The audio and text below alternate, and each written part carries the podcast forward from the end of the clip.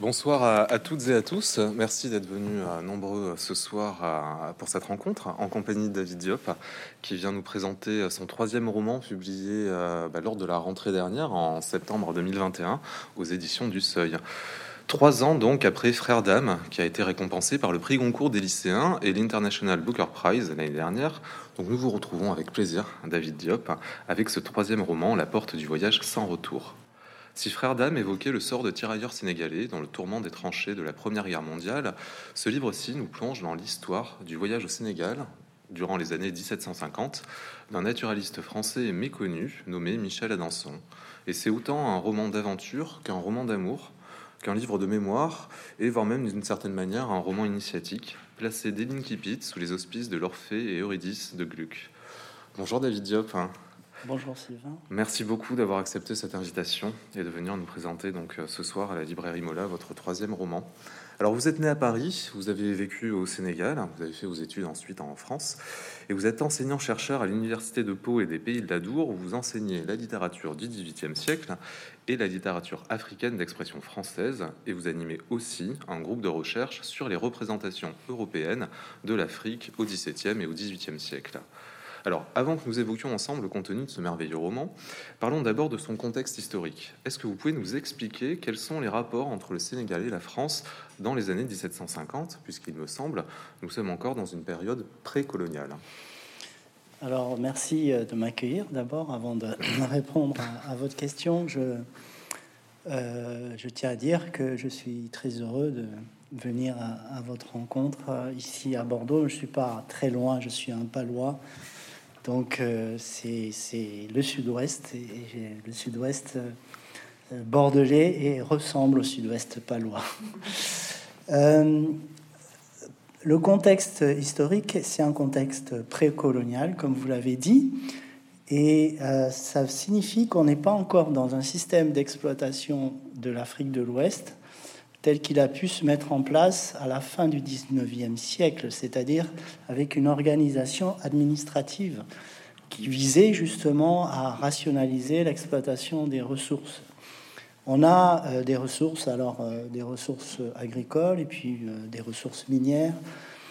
Là, au XVIIIe siècle, c'est encore une période de, de commerce sur la façade atlantique est forcément très lié au, commerce triangulaire et où les, pas seulement les Français, mais les, Européens ont des postes, euh, des forts euh, qui leur servent de réserve à esclaves et puis aussi de moyens de se défendre contre d'éventuelles attaques des royaumes euh, qui commercent avec eux par ailleurs. Donc cette période-là, c'est une période où, euh, contrairement à ce qu'on peut imaginer, les Français et les Européens ne maîtrisent pas l'intérieur des terres africaines. Elles sont euh, maîtrisées par aux mains de royaumes, de rois, hein, qui se font, alors en l'occurrence au milieu du XVIIIe siècle, la guerre.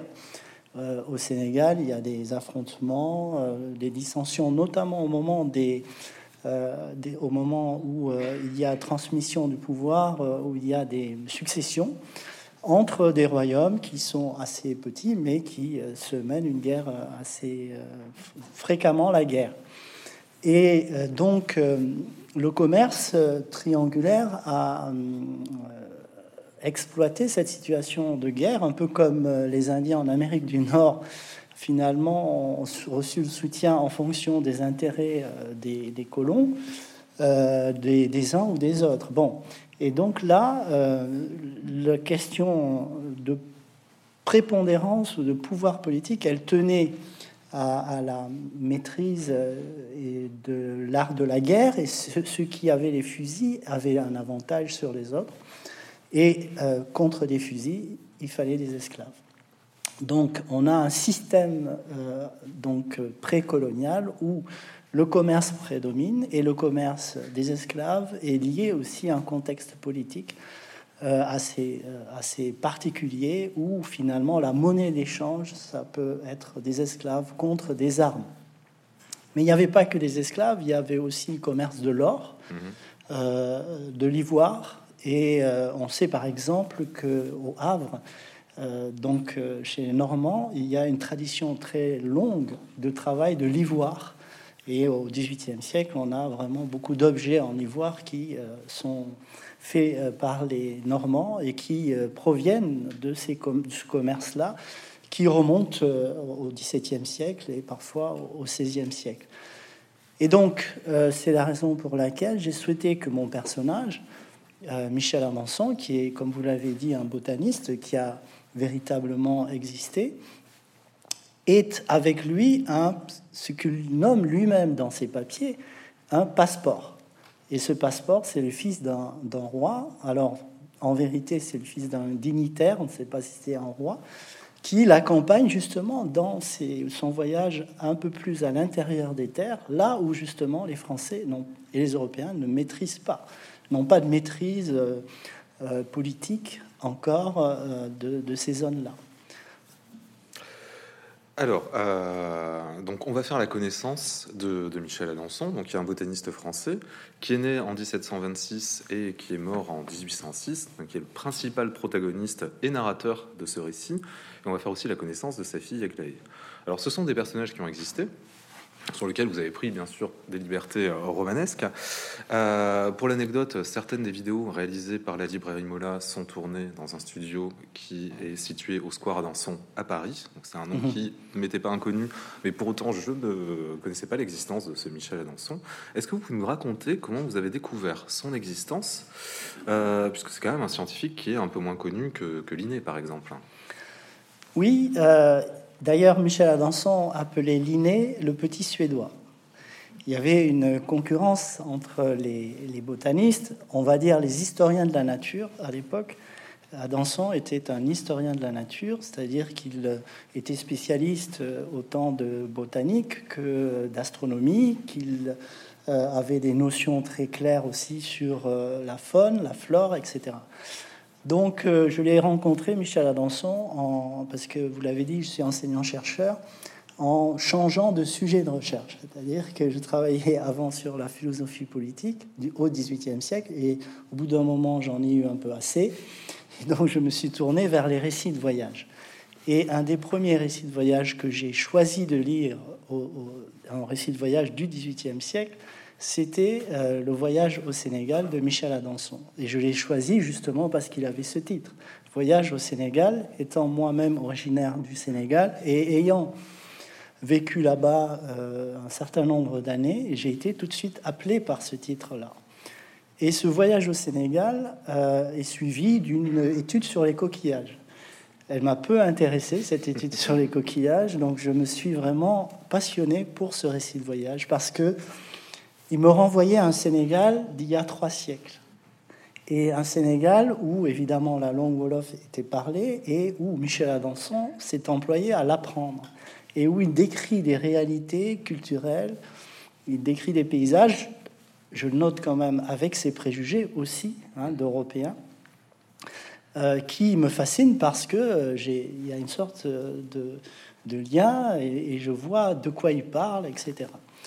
Donc, euh, j'ai été fasciné pour ça, et puis j'ai été fasciné aussi par quand même son originalité. C'est-à-dire que c'est un savant qui va dans un endroit euh, qui est qu'il appelle la zone torride et qui est considéré comme étant inconnu et qui euh, quand même a une démarche scientifique. C'est-à-dire que, à la différence des autres voyageurs, il s'intéresse euh, en tant qu'historien de la nature, la faune, la flore, mais aux sociétés aussi dans lesquelles euh, il va rencontrer des personnes qui, il le remarque très vite, ont des connaissances euh, que d'autres n'ont pas. Donc ça me passionne parce que je me rends compte que c'est quelqu'un qui, malgré ses préjugés, a reconnu qu'il y avait un savoir en Afrique et que ce savoir pouvait être intéressant.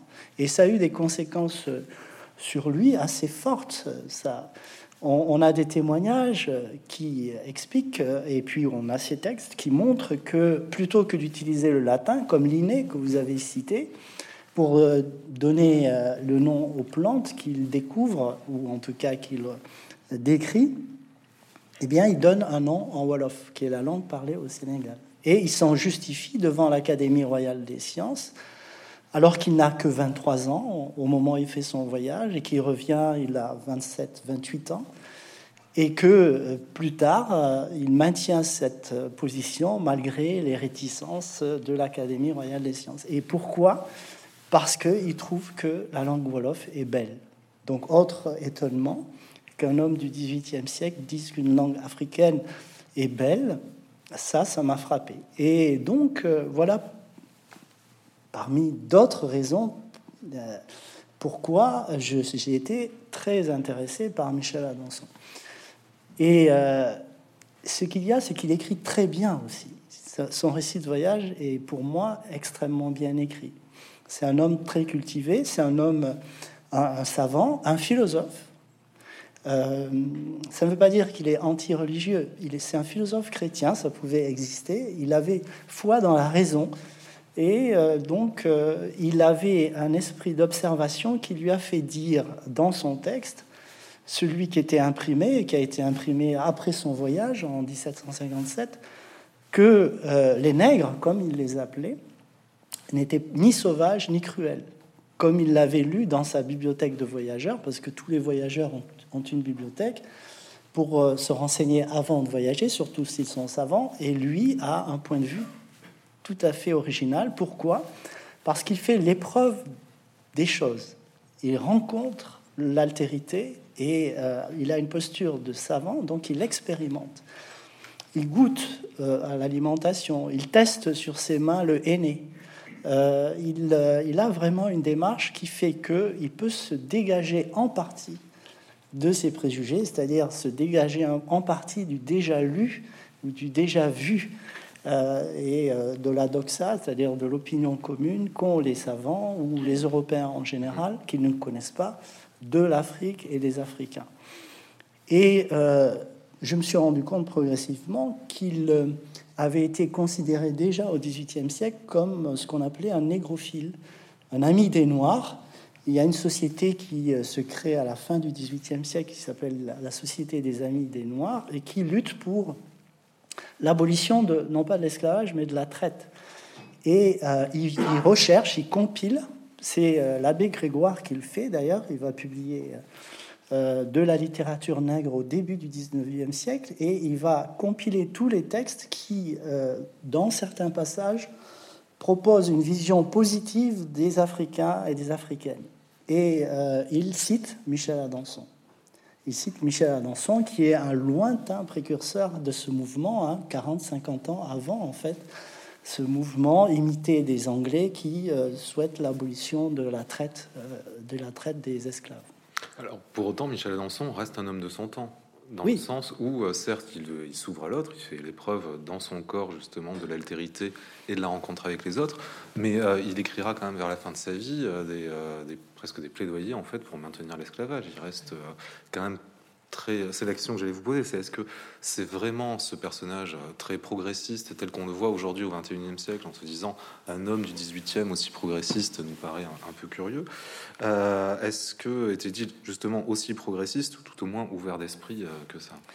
Alors, euh, je l'ai dit tout à l'heure, il, porte ses préjugés aussi. Et euh, il a écrit donc un texte ou une description de l'île de Gorée et des habitants, de ses activités, où il suggère que eh bien, le commerce des esclaves peut tout à fait continuer. Alors, pourquoi? Euh, Quand Michel Adanson arrive au Sénégal, il n'a aucun statut, il n'est pas encore académicien, et il est recommandé au directeur de la Compagnie royale euh, des Indes, enfin de la concession du Sénégal au milieu du XVIIIe siècle. Et euh, en fait, il est un peu, il est un peu redevable à cette compagnie. Donc, dans son récit de voyage, il euh, finalement fait un peu la publicité de la concession du Sénégal. Or, l'activité principale de la concession du Sénégal, c'est le commerce des esclaves. Donc, pour faire sa cour, et c'est un homme, c'est un carriériste. Hein. Il, il, veut entrer à l'Académie royale des sciences de Paris. Il écrit un fascicule qui va dans le sens des attentes de la Compagnie euh, du Sénégal.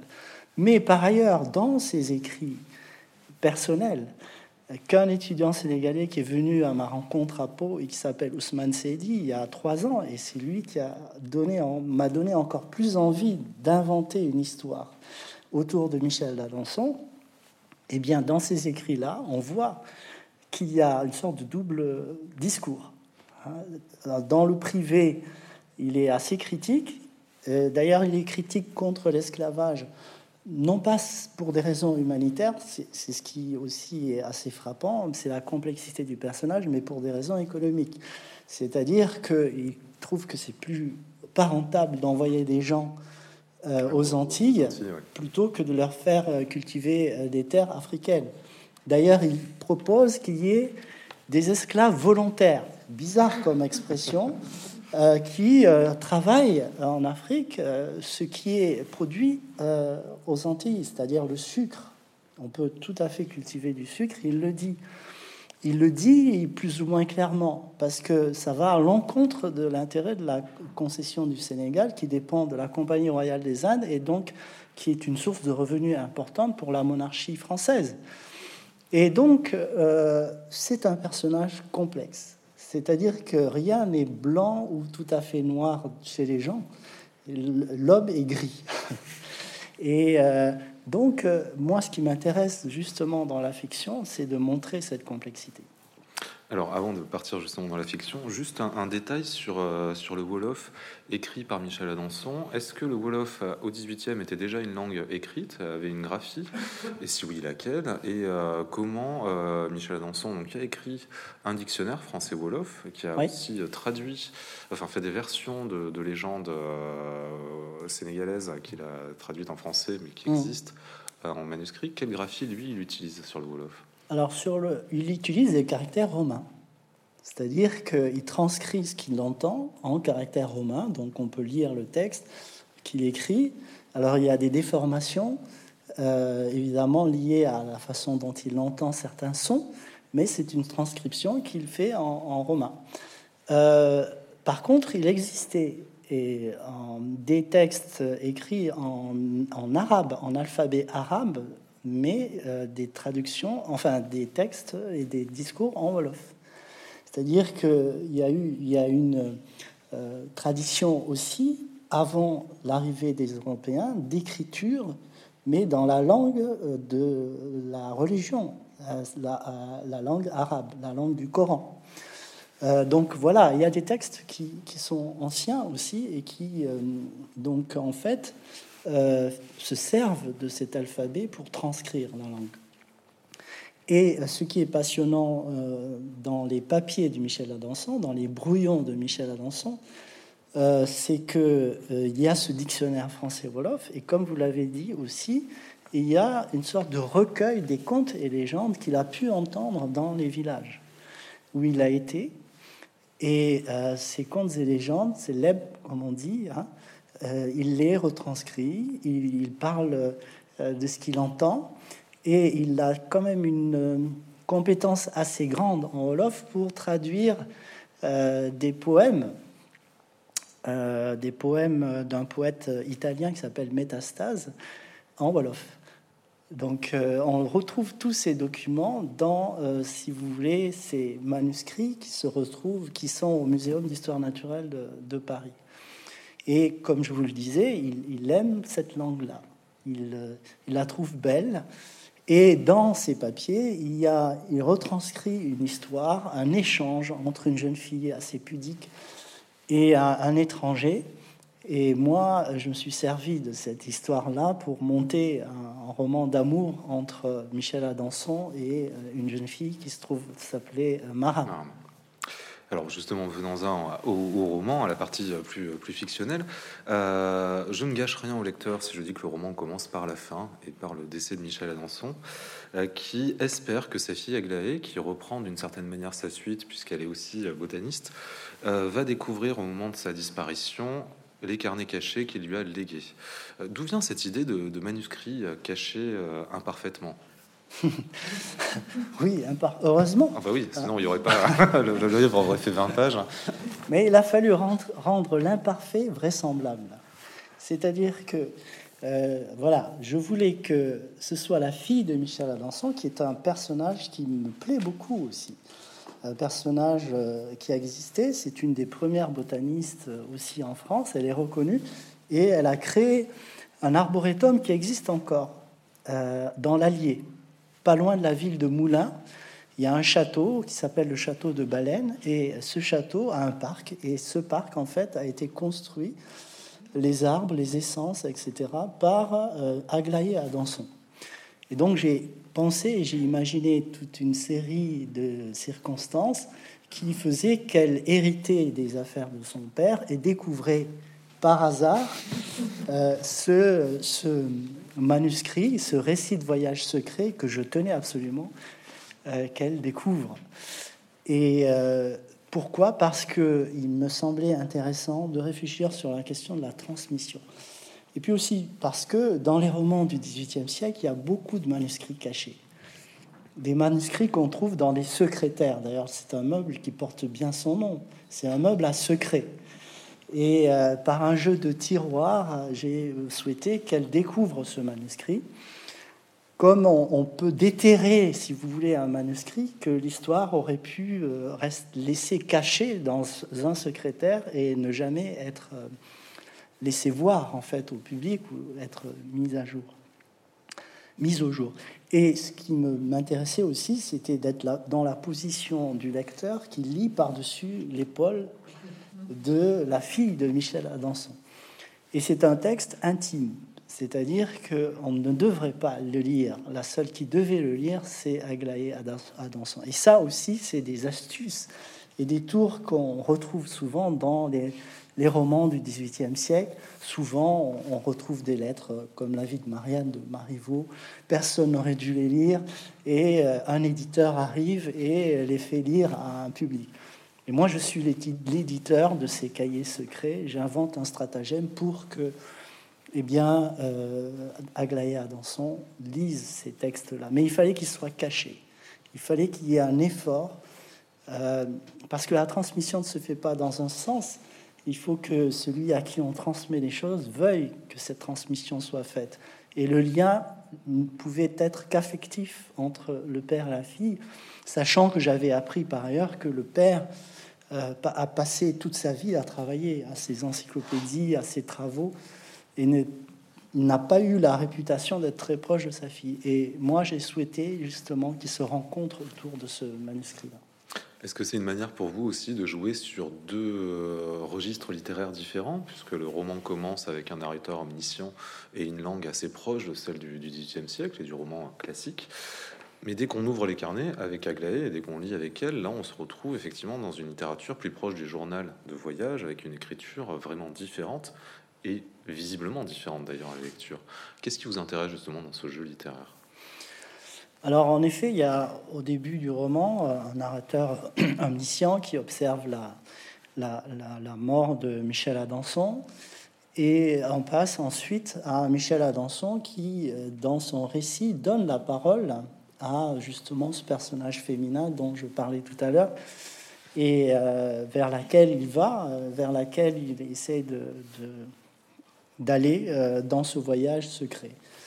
Euh, ce qui me paraissait intéressant, c'était de passer d'un roman qui mettait en place euh, justement la recherche de ce manuscrit, plus ou moins consciente, et un roman ensuite d'aventure. C'est-à-dire que le récit de voyage que j'étudie par ailleurs, eh bien, m'inspire aussi. parce que le récit de voyage, c'est une écriture particulière. C'est euh, le récit de voyage relève d'un genre qui se situe entre le discours savant et euh, euh, la fiction. C'est-à-dire que déjà, par principe, le voyageur qui raconte son voyage eh bien, se met en scène comme un héros.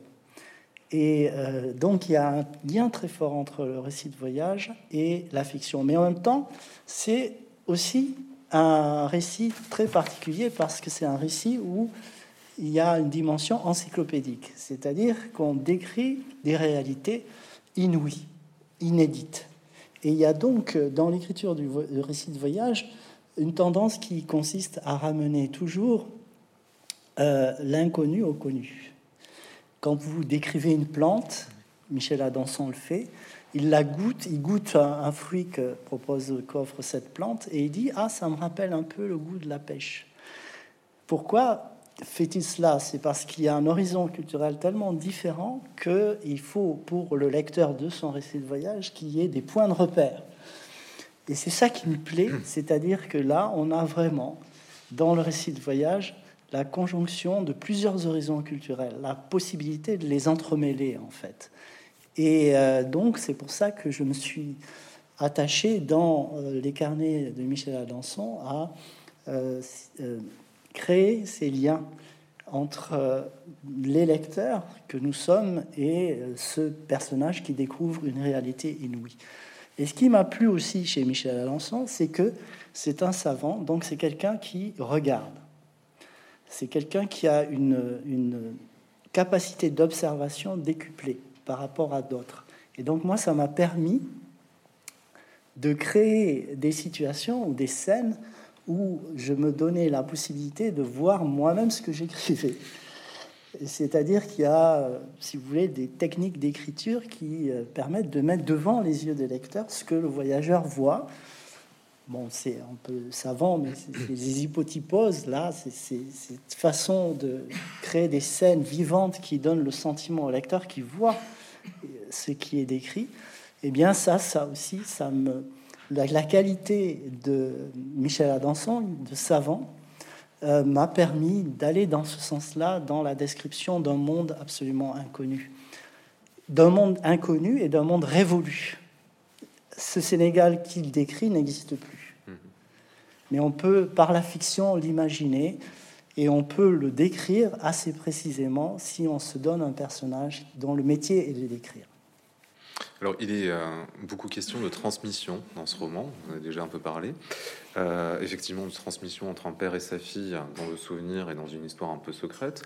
Mais euh, d'une certaine manière, Michel Adanson passe sa vie, en tout cas son épisode sénégalais, à, transmettre, mais à recevoir aussi beaucoup d'informations. Il n'y a pas un personnage qui ne lui apprend pas quelque chose, que ce soit Ndia qui est son euh, traducteur, son passeport et traducteur, et qui lui permet de, se perfectionner en Wolof et de, découvrir les us et coutumes, mais aussi le personnage de Maram qui lui apporte et qui lui transmet énormément de choses. Mm. Est-ce que vous pouvez nous dire justement en quoi cette question de la transmission est très importante pour vous? Et dans une deuxième partie, euh, comment est né ce personnage de Maram que je vois un peu comme d'une certaine manière un miroir de Michel Adanson. Oui, alors euh, en effet, euh, Maram c'est un autre Adanson, mais dans un autre horizon culturel. Parce qu'une des questions qui m'a intéressé, c'est d'essayer de voir au moment assez crucial du XVIIIe siècle où les philosophes disent héritiers de, de Descartes, hein, euh, sont sur la lancée de cette idée qu'il faut se rendre comme maître et possesseur de la nature en Occident. Euh, c'est-à-dire que la nature, il faut l'exploiter. Et donc, euh, Michel Adanson, c'est le représentant de ces philosophes, de cette conception du rapport à la nature, fondée sur une exploitation rationnelle de la nature au service de l'homme. Tandis que Maram, elle est guérisseuse et elle, elle, elle représente une autre façon de concevoir le rapport entre l'homme et la nature, qui est une façon euh, euh, différente. Michel Adanson le dit lui-même. Hein. Moi, j'essaye de percer les mystères de la nature, et Maram, elle essaie de se concilier la nature. Ces deux approches différentes et ces deux personnages-là, euh, en fait, se rencontrent et se comprennent. Et évidemment, il y a un préjugé en Europe, en Occident, contre une représentation du monde où le surnaturel a trop de place. Et le surnaturel, c'est ce qui est inexplicable. Mais on peut rencontrer aussi des mondes et des sociétés où c'est inexplicable et naturel. Donc voilà ces deux personnages-là. J'ai voulu qu'ils soient symboliques en quelque sorte ou des représentants de ces deux conceptions du rapport entre l'homme et la nature. Et j'ai voulu qu'ils tombent amoureux l'un de l'autre d'une façon peut-être euh, dialectique pour finalement expliquer qu'il y a peut-être une autre voie ou d'autres voies pour comprendre notre rapport à la nature. Je me suis donc employé à répondre à la deuxième partie de votre question, mais j'ai oublié la première. Euh, la, première partie de la question. Vous aussi, donc ça va. On peut passer à la suite. On va passer à autre chose. Et puis c'est en revoyant la vidéo que je, dirais euh, très bien. elle, me paraissait intéressante, c'est pour mais ça. ça va me revenir. Ça va me revenir. La transmission. Ah oui, beaucoup. Voilà. La transmission. oui, en effet, c'est une question importante. Euh, la question de la transmission. D'abord parce que je suis enseignant. Euh, je, suis enseignant, je suis enseignant euh, en littérature et j'aime transmettre mon goût pour la littérature la littérature ancienne ou la littérature contemporaine d'expression française. Et pour moi, et j'ai peut-être un peu suggéré tout à l'heure, la transmission, c'est pas quelque chose qui va du haut vers le bas ou d'une personne vers une autre c'est un échange. Et pour moi, justement, j'ai voulu représenter cette conception de la transmission dans mon roman. C'est-à-dire que ce sont des échanges. Celui qui dit ou enseigne quelque chose reçoit en retour. Et euh, alors, avant de venir à Bordeaux, je suis allé euh, dans d'autres villes où on m'a interrogé sur cette question de la transmission et où on m'a dit une fois, mais écoutez, on, a vu votre livre, La porte du voyage sans retour, on, a été intéressé par l'idée que vous alliez parler de l'Afrique. Et euh, on ne voit apparaître l'Afrique qu'à la page 53 sur 275 pages. Et j'ai dit, mais il faut mériter l'Afrique. Et ce qui pour moi était important, c'était justement de placer cette Afrique euh, au terme d'une transmission et d'un échange. C'est-à-dire qu'on peut lire le récit de voyage de Michel Adanson comme étant purement informatif, mais c'est un récit qui est adressé à une personne particulière, c'est sa fille. Et donc, il veut transmettre à sa fille non seulement euh, des connaissances sur ce qu'il a vu, mais sur lui et sur sa façon de voir le monde. Et sur sa façon de voir le monde, dégagé, alors c'est moi qui fais de Michel Adanson euh, cet, individu-là, dégagé de, des préjugés qui pouvaient peser sur lui. Parce qu'Aglaé Adanson est une femme qui a lutté aussi contre des préjugés, c'est une femme très forte et qui, a, et qui était on va dire, féministe. Et euh, quand je me suis intéressé à elle, j'ai pu constater que elle avait pu dire, par exemple, que euh, George Sand, si George Sand avait été, avait été lu, c'est parce qu'elle portait des pantalons. Et donc je me suis dit, il faut que ce personnage-là soit finalement le transmetteur de la transmission ou de cet héritage paternel et que cette figure de la femme soit aussi euh, euh, et son équivalent en Afrique euh, à travers Maram qui transmet aussi des connaissances à Michel Adanson. Donc c'était pour moi une façon de mettre tout le monde sur un pied d'égalité dans le fond. Hein. Personne n'a le monopole du savoir. Michel Adanson qui a tant vu, eh bien, il a à apprendre aussi de sa fille. Il a à apprendre aussi de personnes qui ont peut-être moins d'expérience que lui. Et il recherche en fait dans l'écriture à sa fille un moyen de se retrouver lui. Donc voilà, je crois que j'ai répondu à la première partie de la question. Je vais vous poser seulement une question à chaque fois, ce sera plus simple hein, pour moi. Oui, merci de faire, euh, grâce à, mes capacités euh, de mémoire un peu déficientes. Euh, vous venez parler justement de, pied d'égalité entre les, différents personnages. Quels étaient les rapports entre les hommes blancs et les femmes noires à l'époque? Parce que Maram et Michel sont la même manière d'observer la nature. Euh, parce lui, son regard de botaniste, elle, son regard de guérisseuse. Ils se complètent parfaitement. Mais est-ce que là, on est dans une euh, proposition totalement fictionnelle ou est-ce que cet amour aurait pu arriver à l'époque? Alors, je ne sais pas. je, suis honnête. Mais si on regarde le contexte dans lequel ces, personnes vivaient, ça me paraît difficile. Hmm. Mais rien n'empêche de l'imaginer. Parce que euh, je vais dire peut-être des platitudes, mais l'amour est inexplicable. C'est-à-dire que, quelles que soient les, les, conséquences, les conditions dans lesquelles un amour peut, peut apparaître, même si elles sont très hostiles à cet amour, il peut surgir toujours. Alors, les hommes blancs et les femmes noires, je ne peux pas généraliser. Ce que je sais, c'est que quand même dans les plantations en Amérique, il y a eu beaucoup de métissage forcé. Ça, c'est clair, on le sait. Il y a des données euh, qui l'indiquent euh, clairement, puisqu'il y a une législation sur les enfants métis qui apparaît. Ça signifie donc qu'il y avait euh, des rapports de ce type. Mais il peut se faire qu'il y ait aussi des rapports amoureux parfaitement, ce qui suppose qu'on considère que l'autre est un être humain. Tout à fait. Donc, euh, il y a quand même une grande hypocrisie dans la représentation de l'esclave qui a tendance à être animalisée, alors que par ailleurs, eh bien, on peut éprouver, non peut-être pas nécessairement des sentiments, mais des pulsions qui ne sont pas, qui ne rêvent pas de la zoophilie.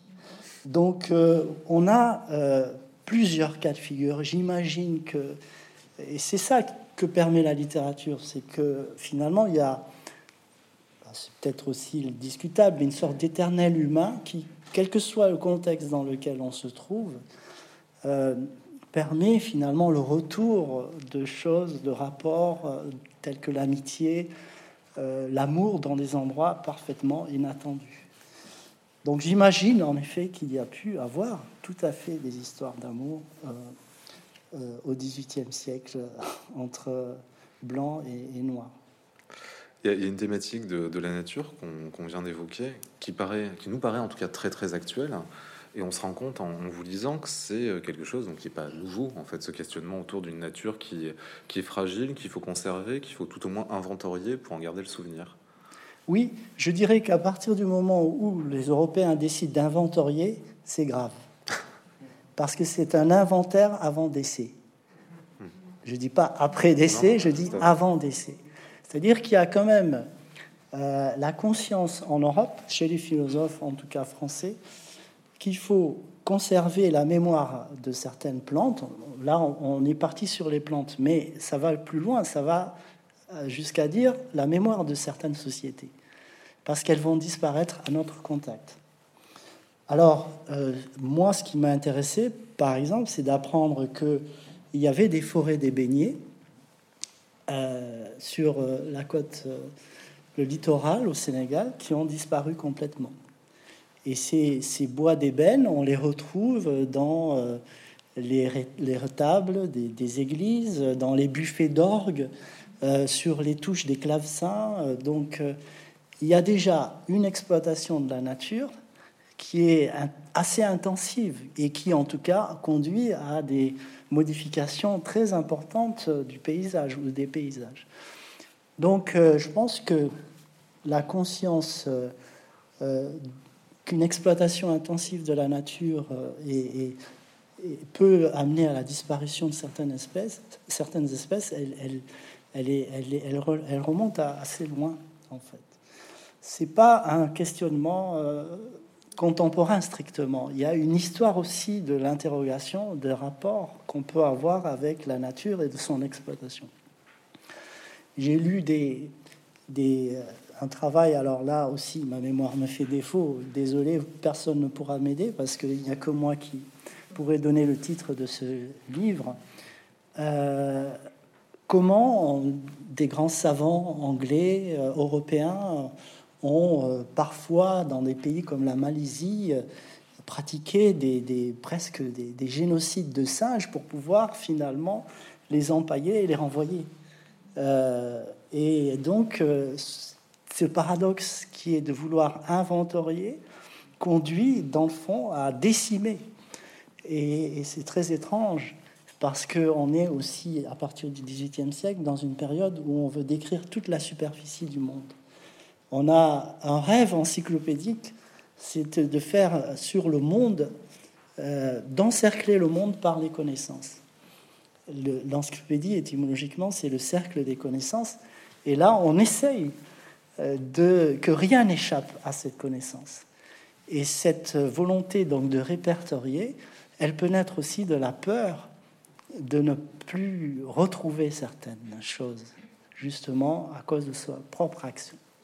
Il y avait quand même une volonté aussi utilitariste. Je pense à la pharmacopée, qui est Oui. une notion très importante. Et c'est pas par hasard que Mariam est guérisseuse aussi dans le texte. Ça permet de, de confronter justement ces, ces deux personnages qui se répondent en miroir. Oui, Euh, Finalement, euh, aller chercher des plantes à l'autre bout du monde, euh, c'est aussi pour euh, augmenter les jardins du roi et trouver éventuellement d'autres d'autres Oui. façons de, de se soigner. oui, oui, oui. Euh, les frères Jussieu euh, avaient entre autres, donc qui, qui étaient à la tête du, jardin du roi, avaient pour mission d'envoyer aussi de jeunes gens chercher des plantes qui pouvaient guérir des maladies en Europe. Euh, à l'origine même, on, souhaitait que ces plantes permettent de soigner le roi pour le cas où il aurait eu euh, des maladies qui auraient pu être soignées par ces plantes. Et de ce fait, il y a une, euh, posture euh, scientifique consistant à dire attendez, on va interroger les gens qui se servent de telle ou telle plante pour savoir comment soigner telle ou telle chose. Et ce qui m'a frappé, moi, dans le récit de voyage de Michel Adanson, c'est qu'il dit que contrairement aux autres commis de la concession du Sénégal, qui mouraient d'ailleurs des Français euh, parce qu'ils attrapaient des maladies liées à la dysenterie ou à une mauvaise hygiène de vie, lui, il, allait, il est allé regarder comment, par exemple, on faisait bouillir la feuille du baobab pour éviter la, dysenterie de boire des, déco- des décoctions. Donc euh, il y a une pharmacopée qui existe et euh, il y a aussi toute une série euh, de savants ou jeunes savants qui sont envoyés pour aller décrire les effets et la possibilité que ces plantes pouvaient constituer pour faire des médicaments. Mais l'intérêt aussi était aussi économique. C'est-à-dire que pour l'indigo, pour beaucoup de choses, on souhaitait avoir euh, les meilleures plantes et pour euh, finalement industrialiser ou commerci- commercialiser, on dit plutôt euh, manufacturer des produits de luxe ensuite qui auraient pu être vendus aux autres pays d'Europe. Est-ce que vous pouvez nous parler de ce titre, La porte du voyage sans retour, nous dire d'où il vient et, euh, et surtout en fait si euh, vous avez besoin d'un titre pour commencer un roman Est-ce que c'est quelque chose en fait dont vous avez besoin pour lancer un- pour lancer le travail Parce que vous nous avez dit que euh, qu'en fait la découverte des, euh, de la relation de voyage de Michel Adanson vous avez euh, vous avez fasciné et d'une certaine manière avait euh, commencé à nourrir chez vous cette envie d'écrire, mais est-ce qu'il y a un élément déclencheur de l'acte d'écrire? Alors, euh, je ne commence jamais par le titre. D'accord. Euh, et ce titre m'est venu après. Euh, parce que par toute une série de circonstances d'écriture, je suis arrivé à placer l'action à Gorée. Et euh, quand j'étais jeune, j'allais à Gorée et j'ai visité une fois et une autre la maison des esclaves. Et il y avait un conservateur, mais je vous parle d'un conservateur d'il y a très longtemps, qui s'appelait Joseph Ndiaye. Et ce Joseph Ndiaye, c'est lui qui a inventé et qui a décrit cette porte qui se trouve au rez-de-chaussée de la maison des esclaves et qui se découpe sur l'océan Atlantique. C'est très beau d'ailleurs parce que ce couloir est assez sombre et la porte, elle se découpe sur un océan Atlantique en général très lumineux. Et il dit, voilà, par là sont passés des esclaves qui sont partis aux Amériques, aux Amériques et c'était la porte pour eux du voyage sans retour. Et donc là, à un moment donné, je ne sais plus quel jour, à quelle heure, peut-être que je pourrais faire des recherches si ça vous intéresse, euh, j'ai pensé que ce titre-là euh, convenait parfaitement à ce que je voulais dire, d'autant plus que il y a aussi un, mythe qui, euh, peut-être qu'on en reparlera tout à l'heure, qui me qui m'intéresse beaucoup. C'est le mythe d'Orphée et Eurydice. Évidemment, Michel Adanson est une sorte d'Orphée et euh, Maran une Eurydice. Et il y a ce passage de la vie à la mort ou de la mort à la vie impossible euh, qui euh, structure le, roman. Et pourquoi? Parce que dans les justement documents que j'ai étudiés pour avoir une vision claire de la personne de Michel Adanson, j'ai découvert que Michel Adanson adorait un opéra d'un d'un Allemand qui s'appelle Gluck et qui a été euh, finalement euh, présenté à Paris euh, dans les années euh, 1770, je crois, et que Michel Adanson avait entendu. Et d'après la source que j'ai lue, chaque fois que Michel Adanson entendait certains passages de Orphée Eurydice, notamment le passage où euh, Orphée arrive aux Champs-Élysées et voit Eurydice, revoit Eurydice. C'est un très beau passage avec des flûtes, des, cordes. C'est un passage euh, magnifique que je connaissais moi par ailleurs. Chaque fois qu'il arrive, alors chaque fois qu'il entendait ce passage, il fondait en larmes. Donc quand j'ai lu ça, je me suis dit, je vais essayer d'inventer la raison pour laquelle Michel Avançon, en entendant ce passage, pleurait. Et vous avez anticipé la question que j'allais vous poser, c'est parfait. Euh, j'aimerais qu'on évoque ensemble maintenant le, euh, rapport à, l'identité quand on parle une autre langue. C'est aussi une question qui est très très importante dans ce texte-là, euh, qui fait aussi écho d'une certaine manière à votre précédent roman, Frère d'âme, puisque c'était un texte écrit en français, mais pensé dans une autre langue par, euh, par les personnages. Euh, en fait, cette question, et euh, c'est quelque chose aussi, alors là aussi, de, un récit dit en Wolof et retranscrit en français qu'on retrouve dans la porte du voyage sans retour, puisque finalement l'histoire de Mara, mais tout ce qu'elle va lui dire et tout ce que vont lui dire les autres personnages, que ce soit Ndiak, que ce soit les, les guides qui vont avoir et les, les, militaires, enfin les soldats qui vont, qui vont les accompagner, ne s'expriment pas en français, mhm. il s'exprime en Wolof. Euh, et ce qui m'amène justement à, la, à cette question en fait de la traduction. Et comme vous avez vu l'International Booker Prize qui récompense une traduction d'un livre étranger en langue anglaise, euh, je voulais savoir justement comment vous articulez dans ce travail cette question aussi de la traduction et euh, du rapport à une certaine forme d'identité, mhm. justement, qu'a la langue? Alors, euh, dans Frères d'âme, euh, je me suis construit un personnage de tirailleur sénégalais que j'ai souhaité euh, être un personnage qui ne sache pas parler le français. Mais moi, j'aurais été incapable d'écrire un roman en Wolof. Parce que le Wolof, c'est pas ma langue maternelle. Je parle en Wolof courant, on va dire, et je n'ai pas ce n'est pas ma langue d'écrivain. Par contre, il y a un rythme de la langue quand elle est parlée dans certaines situations qui est adaptable en français.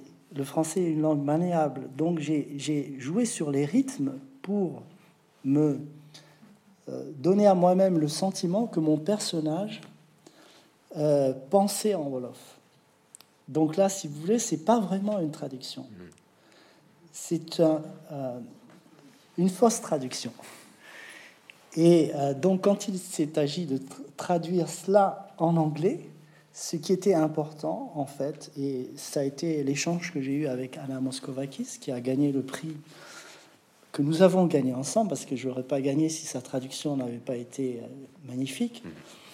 Ce qui m'a fait penser que la traduction était intéressante, c'est qu'elle a retrouvé en anglais ce rythme-là.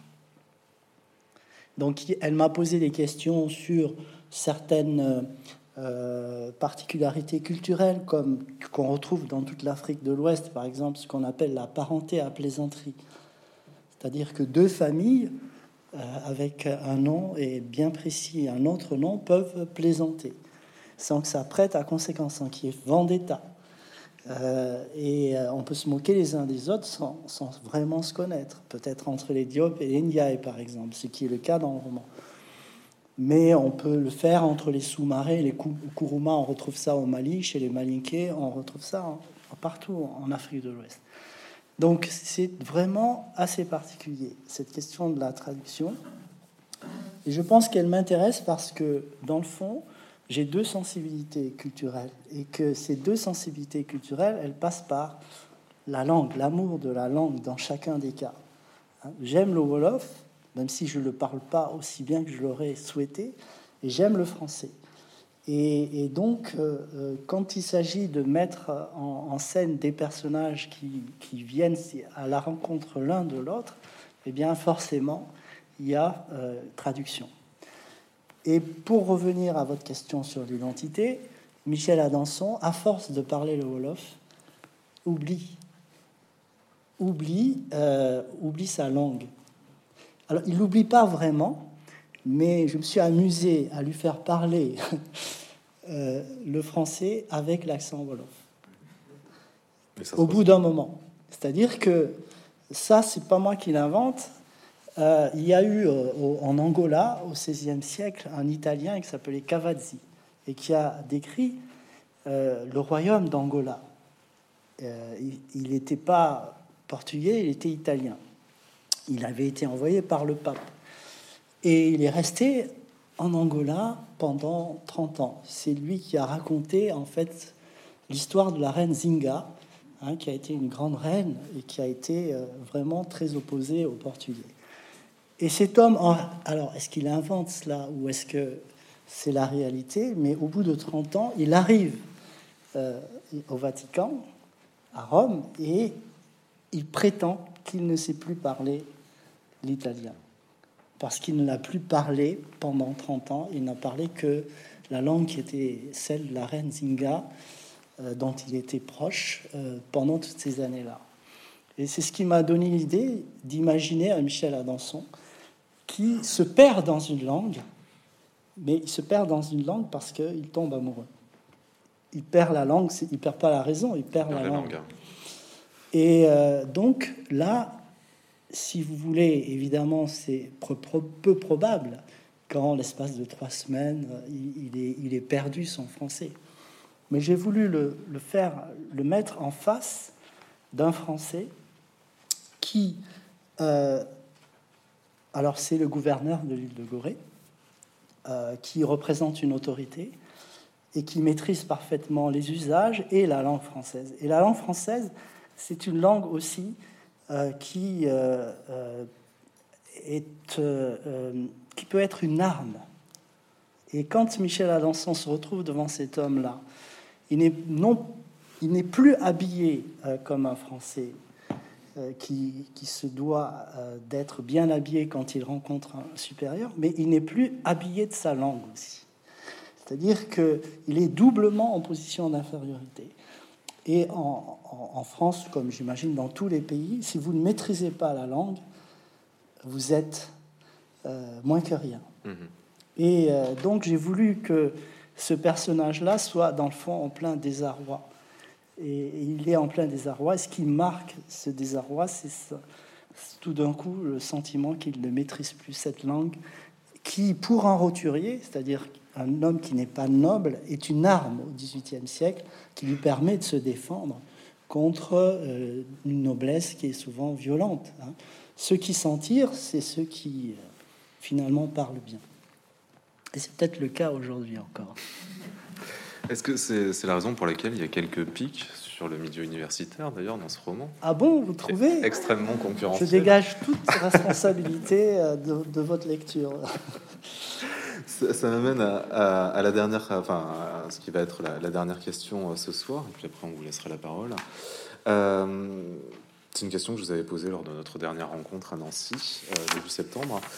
C'est autour du, personnage de Madeleine. Alors, comment en parler sans trop gâcher le plaisir de lecture disons seulement que longtemps après, enfin quelques temps après le, décès de Michel Alençon, Aglaé se retrouve invité euh, à un, événement un peu euh, mondain où elle va retrouver des anciens collègues de, son père et qu'elle va se retrouver face à un tableau qui est un tableau qu'on connaît toutes et tous qui s'appelait à l'époque, qui est exposé au musée d'Orsay, si je crois bien. C'était le modèle noir, c'est une exposition. Et, et, vous décidez de faire en sorte qu'Agalay puisse rencontrer en fait cette personne représentée sur ce tableau et euh, pour, euh, pour, parce qu'elle a une espèce de à la fois de choc esthétique en voyant ce tableau et qu'elle a l'impression de retrouver ce qu'elle avait vu dans les textes euh, de son père, quelque chose de très de très fascinant. Et au moment où la rencontre se fait, alors qu'on avait jusqu'à présent eu des transmissions dans, tous les sens et des rapports d'égalité, Madeleine lui dit mais votre histoire ne m'intéresse absolument pas. L'Afrique, ce n'est pas mon pays. Moi, je viens des Antilles et je n'ai qu'une seule envie, c'est de pouvoir y retourner. Alors, est-ce que vous pouvez nous dire déjà si ce personnage de Madeleine est complètement inventé, si c'est de la pure fiction, mm. pourquoi l'intégrer comme ça à la fin du récit, et ce qui amène un retournement quand même, à mon sens, en tant que lecteur, dans les dernières pages sur ce qu'on vient de lire et sur ce qu'on croyait avoir lu? Oui, alors Madeleine euh, euh, est un personnage qui a existé. Euh, c'était la servante d'une famille qui s'appelait la famille Benoît Cavé, qui habitait à Angers, je crois. Et dans cette famille, donc le, le mari avait une sœur qui était peintre. Et cette sœur s'appelle Marie-Guillemine Benoît. Et elle a fait un tableau, donc on a intitulé euh, au moment de l'exposition sur le modèle noir, parce que une des euh, commissaires de l'exposition, euh, Anne Lafont, a cherché à savoir qui était ce modèle, donc a retrouvé son prénom, Madeleine, mais pas son nom. Mhm. Et euh, cette Madeleine-là, euh, le titre du portrait, euh, de son portrait, jusqu'à ce qu'il devienne Madeleine, le portrait de Madeleine, c'était le portrait d'une négresse. Donc ce portrait a été acheté par le Louvre au début du 19e siècle. Et ça coïncidait parfaitement pour moi avec l'histoire de Michel Alençon qui meurt en 1806. Alors, c'est Michel Alençon qui voit ce portrait, c'est pas sa ah fille. non, mais je vous en prie. Et euh, donc, euh, c'est un choc parce que il a l'impression que Maram est revenu d'entre les morts. Et moi, euh, ce portrait m'a toujours touché. Je vois une jeune femme triste et je, suis libre d'imaginer qu'on puisse faire une application euh, du personnage de Maram, en tout cas Michel Adanson, sur cette, jeune femme-là. Mais peut-être que sa mémoire le trompe. Peut-être qu'il a tellement envie de voir Maram qu'il invente une coïncidence entre ce portrait et Maram. C'est un très beau portrait. Et euh, il est assez connu, hein, on le retrouve euh, très généralement dans des manuels. Et c'était d'ailleurs ce portrait qui faisait l'affiche de cette exposition. De cette exposition tout à fait. Alors la transmission, justement, elle est coupée. Et cette femme-là, qui a été euh, enlevée quand elle était enfant, eh bien, n'a plus aucun lien avec l'Afrique. Et c'est cruel de lui demander d'en parler. Elle ne sait pas. Donc euh, là, c'est vrai que c'est un exemple de transmission euh, ratée. Et je ne veux pas divulgacher euh, le reste. Merci beaucoup, David Diop. C'est moi qui vous remercie.